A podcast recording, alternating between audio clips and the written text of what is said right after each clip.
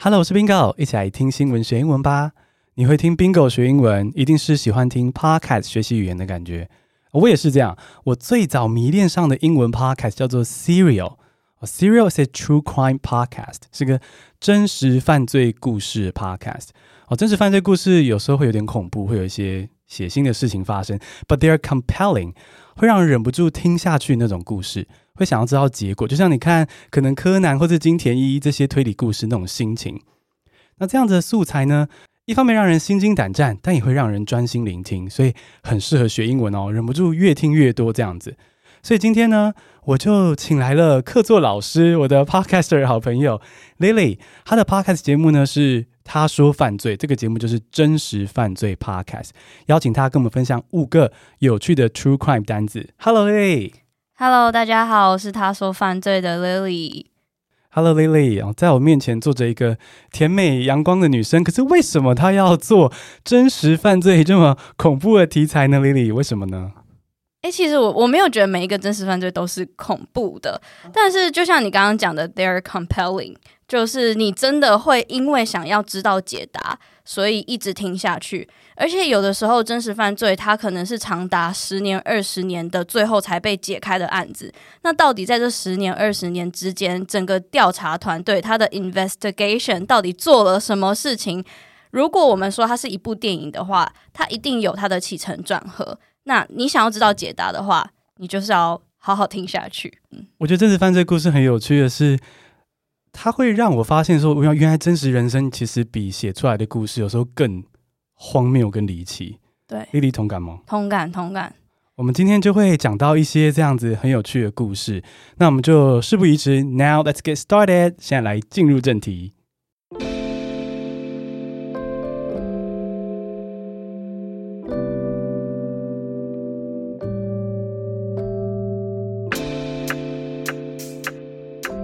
在进入正题之前呢，要提醒大家，真实犯罪 （True Crime） 是有很多的暴力跟犯罪相关的语言，所以希望大家可以谨慎的收听。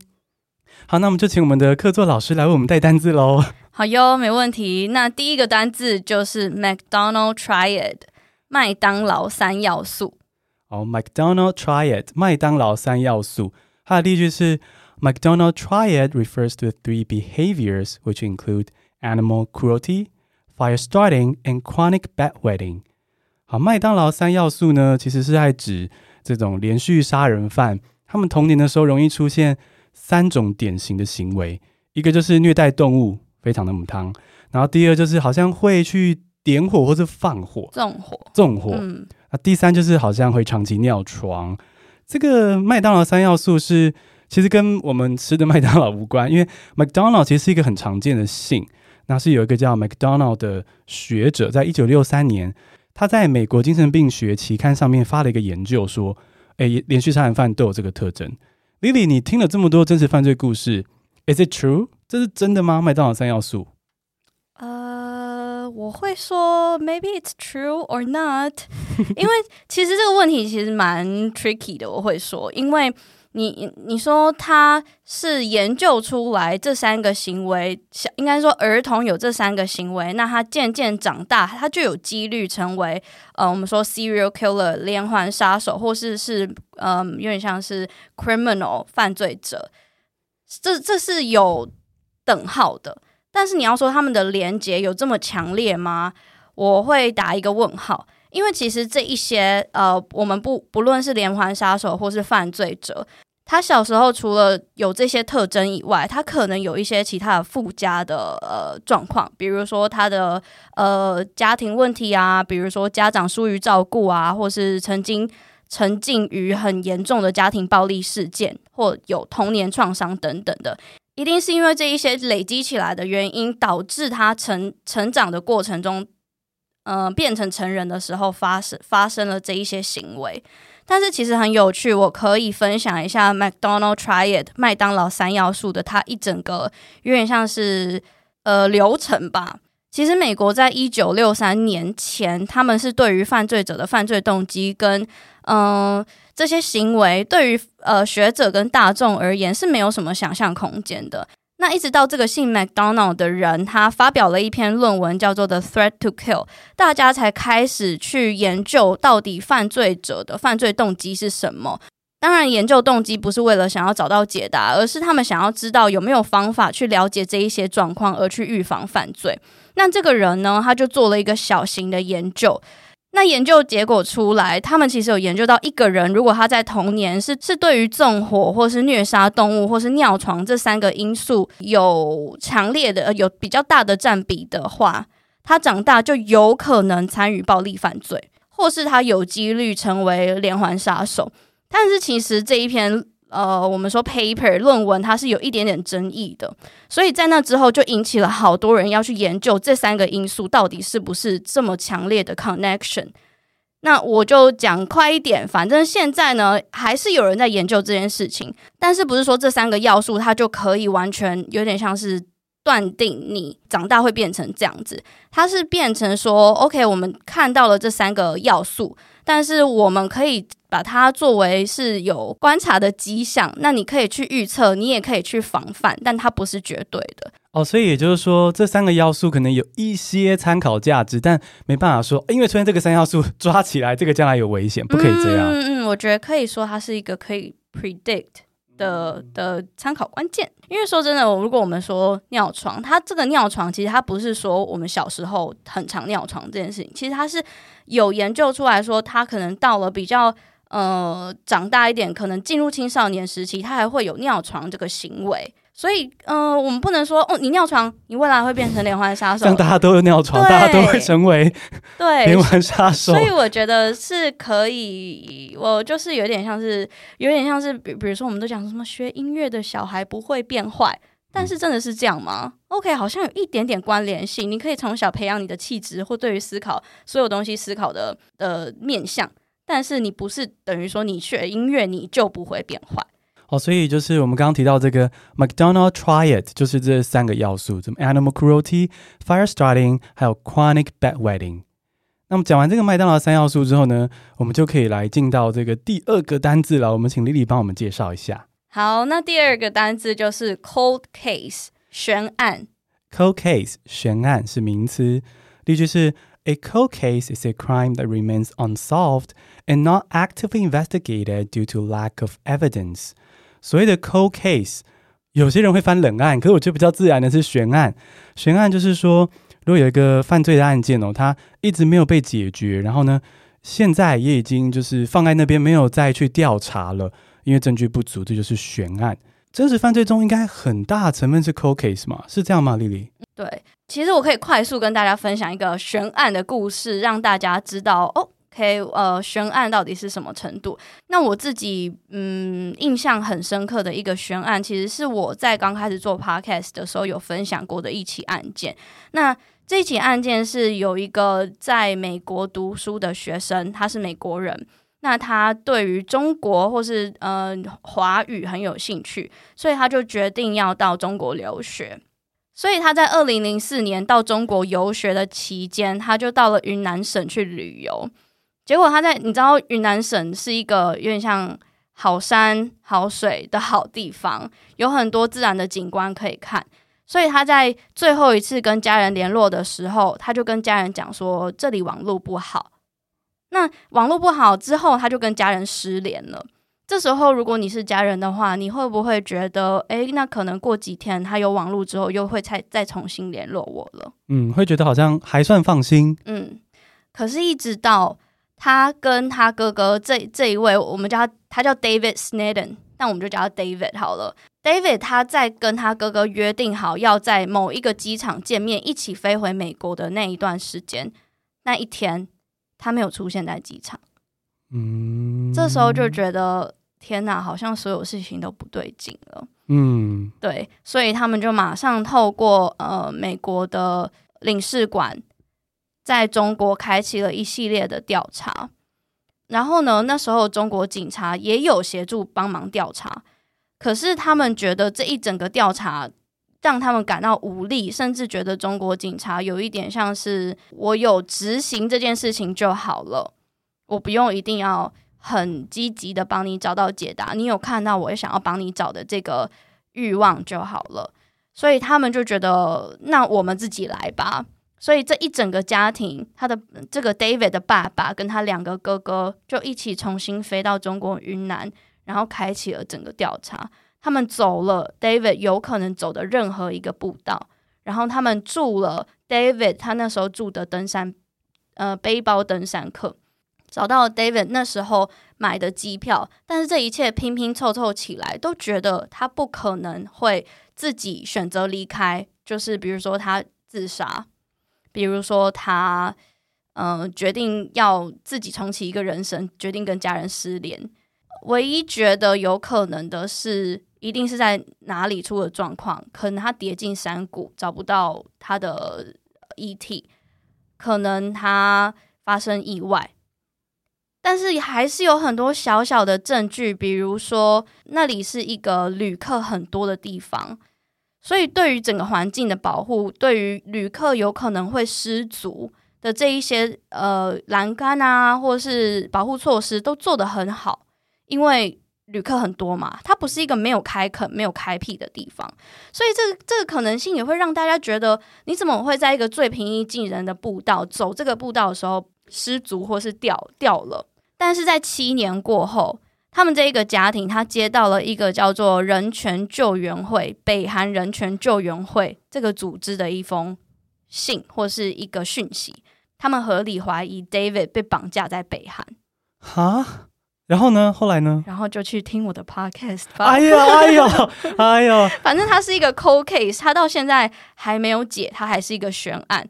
那呃，这个这个组织，我刚刚说的北韩人权救援委员会，他们其实是长时间致力于在协助北韩人权，包括包括北韩人或者是被北韩绑架的所有人，把他们救援出来。所以他们绝对是有强烈的证据可以去。证明这件事情，合理怀疑这件事情的发生，那我只能说，这个家庭他不会就是莫名其妙就相信了嘛，他们一定也会就是去找到更多的证据去相信这件事情。那第一个是，呃，那个时候北韩原本有一个被俘虏很久很久的美国将军，那他在那一年二零零四年被救出来了，所以这时候北韩少了一个。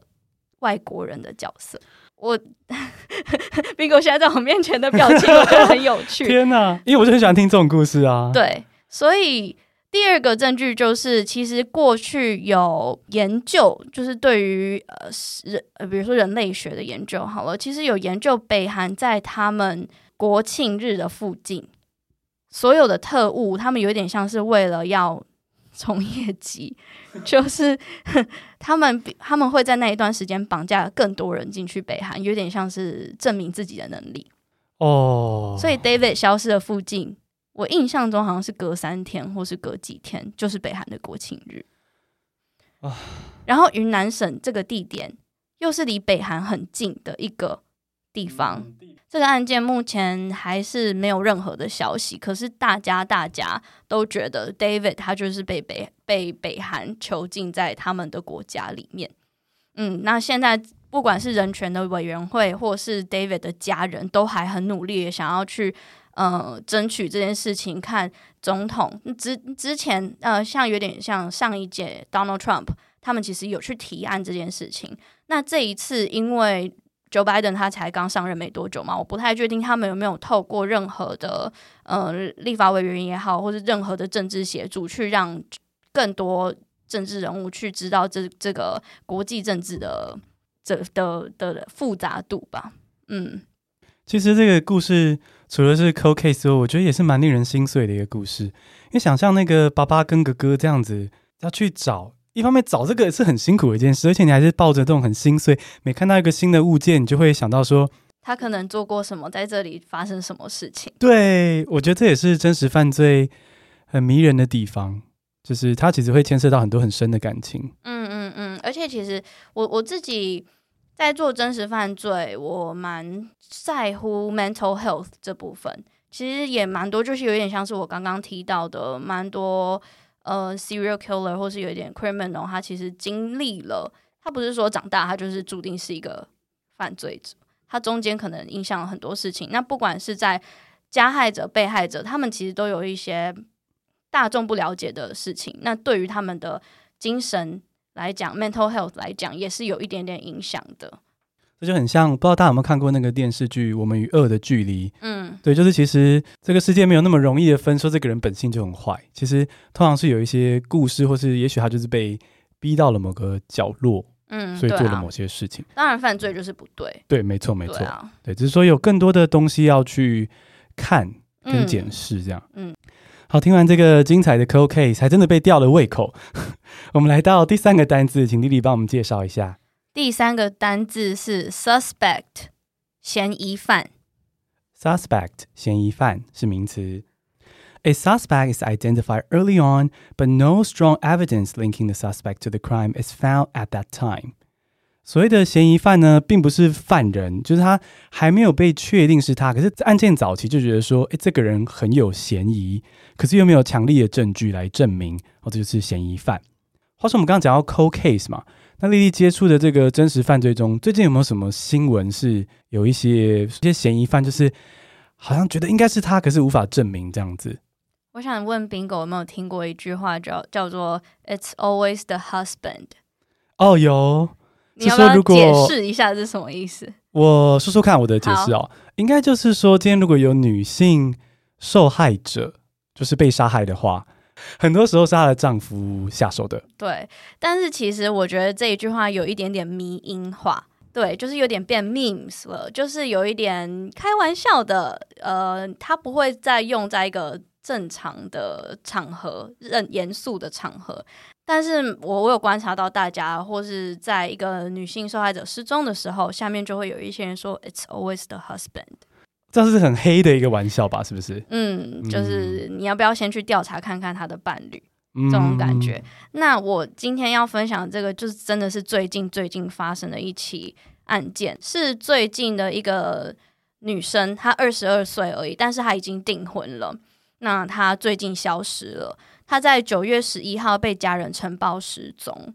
那呃，在被呈报失踪的时候，当然正确的程序就是警方会开始去调查这件这一件案子，它到底的来龙去脉是什么，能不能赶快找到重要的关键。所以他们就马上去看了这个女生，她最近一次跟家人联络的时候是什么什么时候，结果发现她的最后跟家人一次联络是在八月底，所以 which 已经过了大约一个礼拜、两个礼拜了。对啊，怎么这么久？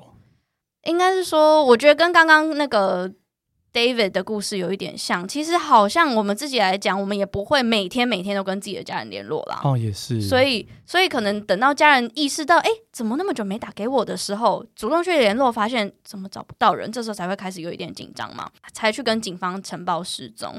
那这警方他一调查的时候，他知道这个女生透过家人给的讯息，她最后一次。出现的时候是跟她的未婚夫在一起的。那他跟他的未婚夫，其实在六月底的时候就决定要开露营车在美国公路旅行，然后有点像是分享自己的生活啊，当网红、当 YouTuber 这样子。结果他们一去找了这一位未婚夫，发现未婚夫在九月一号就回到了他们一起住的佛罗里达的位置。但是他们最后出现的位置，就家人知道的，他们是在犹他州。犹他州跟佛罗里达其实差了非常远。对，刚刚 Bingo 在我前面比了一个正确的位置，一个在北边，一个在南边。但是你不可能短时间你就马上可以从犹他州到佛罗里达州。但这时候这一位未婚夫只是呃可以协助这整起案件变得更清楚的一位。对象而已，但没多久，警方公布了一段密录器的影片。那这一这一段密录器的影片，其实是在八月十二号，这一位女生还没有被呈报失踪的时候的一段影片，是因为警方接到在犹他州一个国家公园的报案，说他看到有一位男生在打女生，所以要警察赶快去介入他们。怕有什么家庭暴力的状况发生，所以警察一到现场，然后他们就赶快把两个人分开，所以针对了两个人谈话嘛。结果两个人都是说：“哦，我们只是因为这几天太多吵架，然后我们两个对彼此真的是有一点点累了。可是我们休息一下就好了。”他们也各自陈述了一下当时到底发生了什么状况，可是就真的很像情侣之间的磨合期的小吵架吧。比如说，你想往那边，你想往左边走，我想往右边走。可是如果在一个正常的状况下发生，我们两个就是协调到底要往哪一边走嘛。可是其实如这一种小问题，在这几天连续出现太多次了，他们也觉得很绝望。那警察最快的方法就是，那我就把你们两个分开，你们两个都各自冷静一下。你们今天晚上不要再住在这里了，给你们两个一个可以喘口气的空间。可是，在那个影片里面，这一位女生她哭的非常厉害。然后这一段影片公布出来之后，因为已经在已经是这个女生失踪过后才被公布出来嘛，所以代表其实他们两个早就早就出现状况了哦。他们两个之间早就出现问题了，所以这一个影片，它更是可以证明未婚夫是凶手。所以 “suspect” 这个词呢，这时候大家就把 “suspect” 嫌疑犯这个矛头指向了未婚夫。嗯嗯嗯。这时候未婚夫失踪了，大家再也找不到他。然后在这一位女生她被晨报失踪的八天过后。她的遗体在犹他州被发现了。好，所以就有可能就是在那个时候，他们可能彼此冷静了一段时间之后，隔一天他们又碰面嘛。他们又碰面，他们要往下一个地方前进，但是可能又发生了一些口角。那真的都只是可能，因为现在这一起案件非常的新，因为九月十一号才发生的。然后因为嗯、没有一些有力的证据可以马上去推断。这一个未婚夫就是凶手，但他现在是大家公认的 suspect，因为他的行为，他躲起来了，或是他消失了，他畏罪潜逃吗？或是他畏罪做了其他的事情，所以他是这一起案件目前最大的 suspect。那也有人会说，有一个有一个说法叫做 person of interest。其实他也是嫌疑犯的意思，只是他们占比的程度不太一样。Person of interest 就是觉得你可能跟这一起案件有一点点关联，你可能可以给这一起案件有一点明朗的方向去走，但是我不会在还没有找到你有真正犯罪的理由而去觉得你就是嫌疑犯。但是 suspect 它的占比又更多了。可能因为有点像是我刚刚举的这一个最近发生的例子，最后他的未婚夫就是决定消失，这件事情就完全足够他从 person of interest 变成 suspect。哦，我觉得刚刚这个故事是超棒的学单字的背景。我们刚刚说到嫌疑犯，你可能可以翻成 suspect 或者是 person of interest。那可是从这个故事就等于这个未婚夫的角色有在变嘛？他一开始只是一个 person of interest，因为他是你未婚妻嘛，一起旅行，所以他不见了。你应该有一些线索可以提供。结果等到这个不合的影片，甚至人都消失了，他就直接 升到了这个 suspect 的，也不是升啊，就他就变成 suspect 这样子。对，呃，我自己希望这一起案件可以赶快找到解答，因为其实，在在这一起案件刚开始，我就非常 follow 他，然后我一直觉得，虽然内心知道他大概会朝往现在的方向进展，但是心里还是会有一个小角落，希望可以有好的事情发生，不要是死亡，不要是找到遗体这么让人伤心的结果。那时候还没有找到遗体的时候，其实超多人在讨论的。我自己觉得，在讨论这件事情跟喜欢 True Crime 的人真的很有想象力。那个时候，我看到一个留言，我自己想一想，我觉得好像也不是说没有道理。他说，因为我刚刚有提到，他们是开着露营车旅游，然后把自己的生活片段，有点像是 Vlog 一样分享到 YouTube 上面嘛。那那时候有一些人，或是有我有一个留言，就是说他们有没有可能是设计好这个段落，原因就是想要 Go Viral，哦，想要变。爆红，嗯，对，那时候其实因为资讯非常多，因为案件的前几天可能有一些谣言也很多，真的不知道，所以我为了想要好好的 follow 这一起案件，所以我很常在看这一起案件的进展。只是那个时候的当下，我看到这个留言，我觉得好像也不是说不可能呢、欸。就现在回头看，很可惜不是那样子。好像也可以这样说。如果你说啊，我们是开个玩笑的，好像顶多就是觉得 天哪，但有点浪费社会资源啦，对不对？没错，没错。但我只希望，因为这个案件每天都有新的进展，每天警察都还会到这个未婚夫他的家里去收集更多的案件相关资讯。可能收集车上有没有什么关键证据啊？家里有什么关键证据啊？可以找到任何一点关键证据去定位到现在这个未婚夫到底是躲在哪里，或是他是活着的，还是他不是活着的？那我每天都在看，然后我也每天都超希望赶快可以得到一个解答。真的会希望赶快找到这个 suspect，然后给女方的家人一些安慰吧，因为现在这种。没办法水落石出的感觉，他们一定是非常煎熬。真的，而且每天新闻都那么多，可能每曝光一次，对他们来讲都是一次受伤。嗯，所以这个故事让我们认识到，suspect 就是嫌疑犯，还有多一个单字，person of interest。person of interest 这叫什么？案件关系人，可以这么说吗？对，相关人。嗯，好，那我们就可以来接到第四个单字，是另一种另一种类型的杀人案子吧？我们请 Lily 帮我们介绍一下这个单字。第四个单字很有趣，它其实是。三个单字，应该是说两个单字结合起来的，它叫做 Angel of Death，死亡天使，它是名词。Angel of Death，死亡天使，它的例句是：Angels of Death are medical professionals who intentionally kill patients。我们都知道这个医护人员是在拯救病患的，可是 Angel of Death，死亡天使是在杀病患的。啊，Lily 跟我们解释一下这是什么样的状况，好不好？Angel 这个名词，它是就是天使嘛，所以有一点像是你是个披着羊皮的狼，你用了你有的公权力去做杀人这个手段。Oh.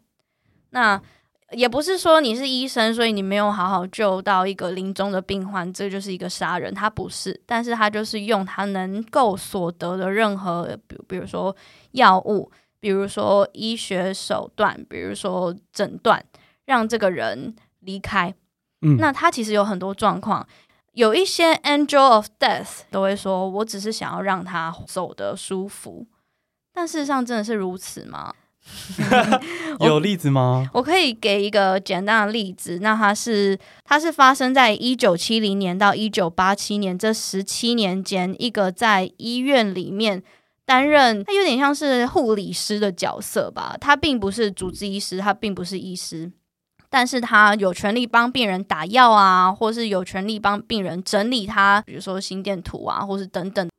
那他在这十十七年间呢，他杀了三十七个可以确定的，但是没有办法确定的有八十七个人。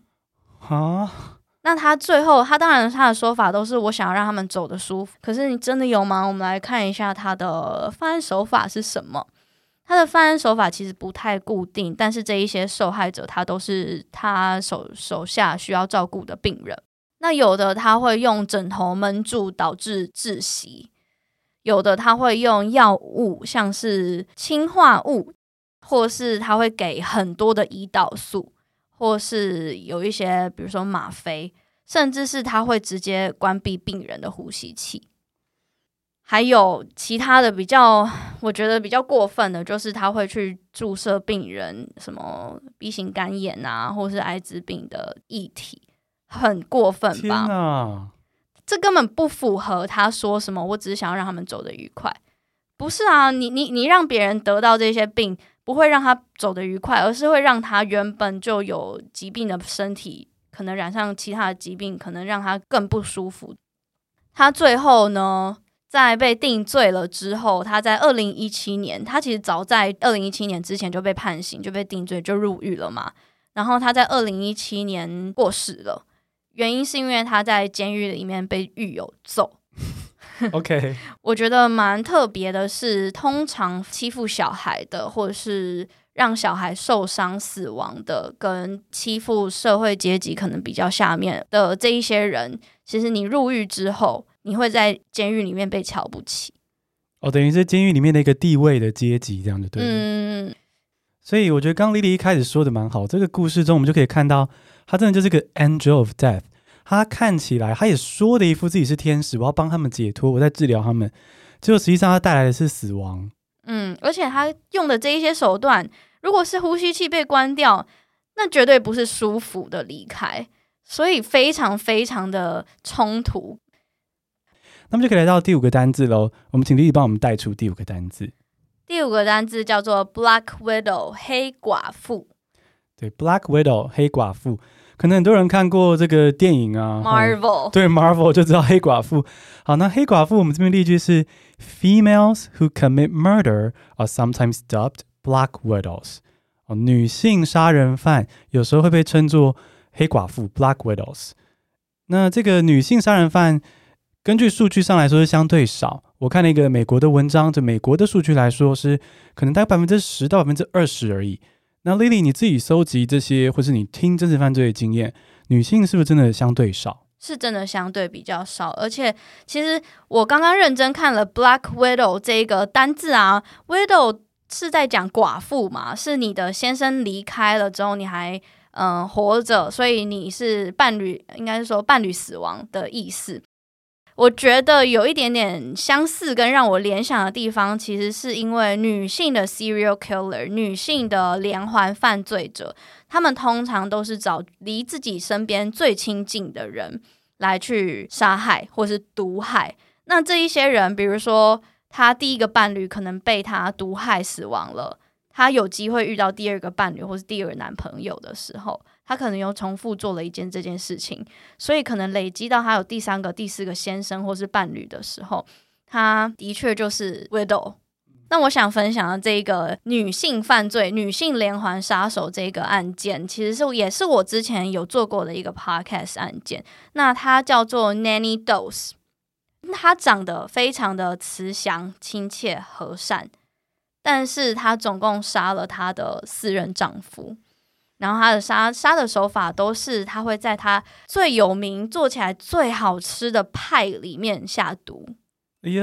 重点是下毒这件事情，你不是一吃了就会死亡，你不是像就是宫廷剧一样，一吃、啊、下一秒就倒了，或是吐吐了什么的，你是渐渐被毒死的。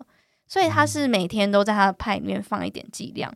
嗯，我觉得 Nanny Dose 他比较有趣的一点是，他永远都可以在他的先生上面找到他自己不被重视的地方。他每一任先生，或是大多数的先生，都是酗酒的。那可能在那个时候、那个年代，女性的地位也没有那么高，他可能觉得他在家里受委屈了。所以他在他跟每一位先生相处的过程中，他都觉得他看到一些他自己没有存在的价值，或者他觉得他痛恨那个先生。他觉得刚开始我们深爱彼此的时候，明明就不是这个样子的。那现在我要报复你，所以我要下药让你合理的死亡。我甚至可以拿到一点保险金，我又可以找到我下一任真爱。哦，其实这有个 pattern，对不对？就他会受这样子的人吸引，然后。在自己感受到自己没有价值，嗯，然后就再度做这件事情。对，而且其实蛮有趣的是，也是美国有一个报道跟呃研究在讲，女性连环杀手他们通常都不是会用武器跟工具去伤害人，他们多数都是用毒害的比较多。女生要跟男性打架，的确有可能打不赢。那我就是用这种方法去掌握自己的优势。当然，在这个、这一个这一期案件里面，不能说它是优势，可是就是可能女生比较相对没有那么有力气，又比较脆弱一点。那我就是可以用别的方法达成我的最终目的。嗯，就是有一些生理的因素在内，这样子。嗯，哦、oh，OK，所以这就是 Black Widow。哇，今天 Lily 帮我们带来了五个很酷的单字，然后还有一些相关的故事，让我们可以把这个单字记得更熟。我们现在就简单复习一下这五个单字。第一个单字：McDonald Triad。McDonald Triad。麦当劳三要素。麦当劳三要素。第二个单字：Cold Case。Cold Case。悬案。悬案。第三个单字：Suspect。Suspect。嫌疑犯。嫌疑犯。哦，今天有就是助教或者学生在学英文的感觉。对啊，好，第四个单字 Angel of Death，还是哎，这一个我们就是 Angel of Death，然后我们再空一秒让大家复诵。好哦，好，接下来大家一起念哦，复诵哦，来 Angel of Death，Angel of Death，死亡天使，死亡天使，Black Widow，Black Widow。黑寡妇，黑寡妇，你学到了吗？超级感谢丽丽来我们听新闻学英文当这么活泼的客座老师。如果想要多听丽丽讲故事，还有像我们刚刚那个中国失踪的故事还没听到结局啊，要去哪里找你呢？各种你在听的 podcast 平台搜寻“她说犯罪”，那这个“她”是女部的“她”，所以就是来听我讲故事吧。没错，我觉得从英文学习的角度来说，你先去听莉莉的节目，是可以为真实犯罪这类的故事的那种背景知识啊，或者会发生什么情节，对，你先了解一下。那之后呢，你再去听听看全英文的。你有背景知识就比较容易听得懂。嗯，其实听我的节目也可以学英文哦。我的英文也是很大成分是靠真实犯罪不断进步啊，所以真的就是我听 Serial 听的很疯狂啊。我也是，我超爱 Serial，超爱超爱 Sarah Koenig，就那个主持人。嗯，Anyway，就推荐大家去听 Lily 的节目，又有趣，你又可以学到英文，然后还可以铺路听全英文的节目哦。那今天节目就先到这边，我们跟大家说拜拜喽，拜拜，拜拜。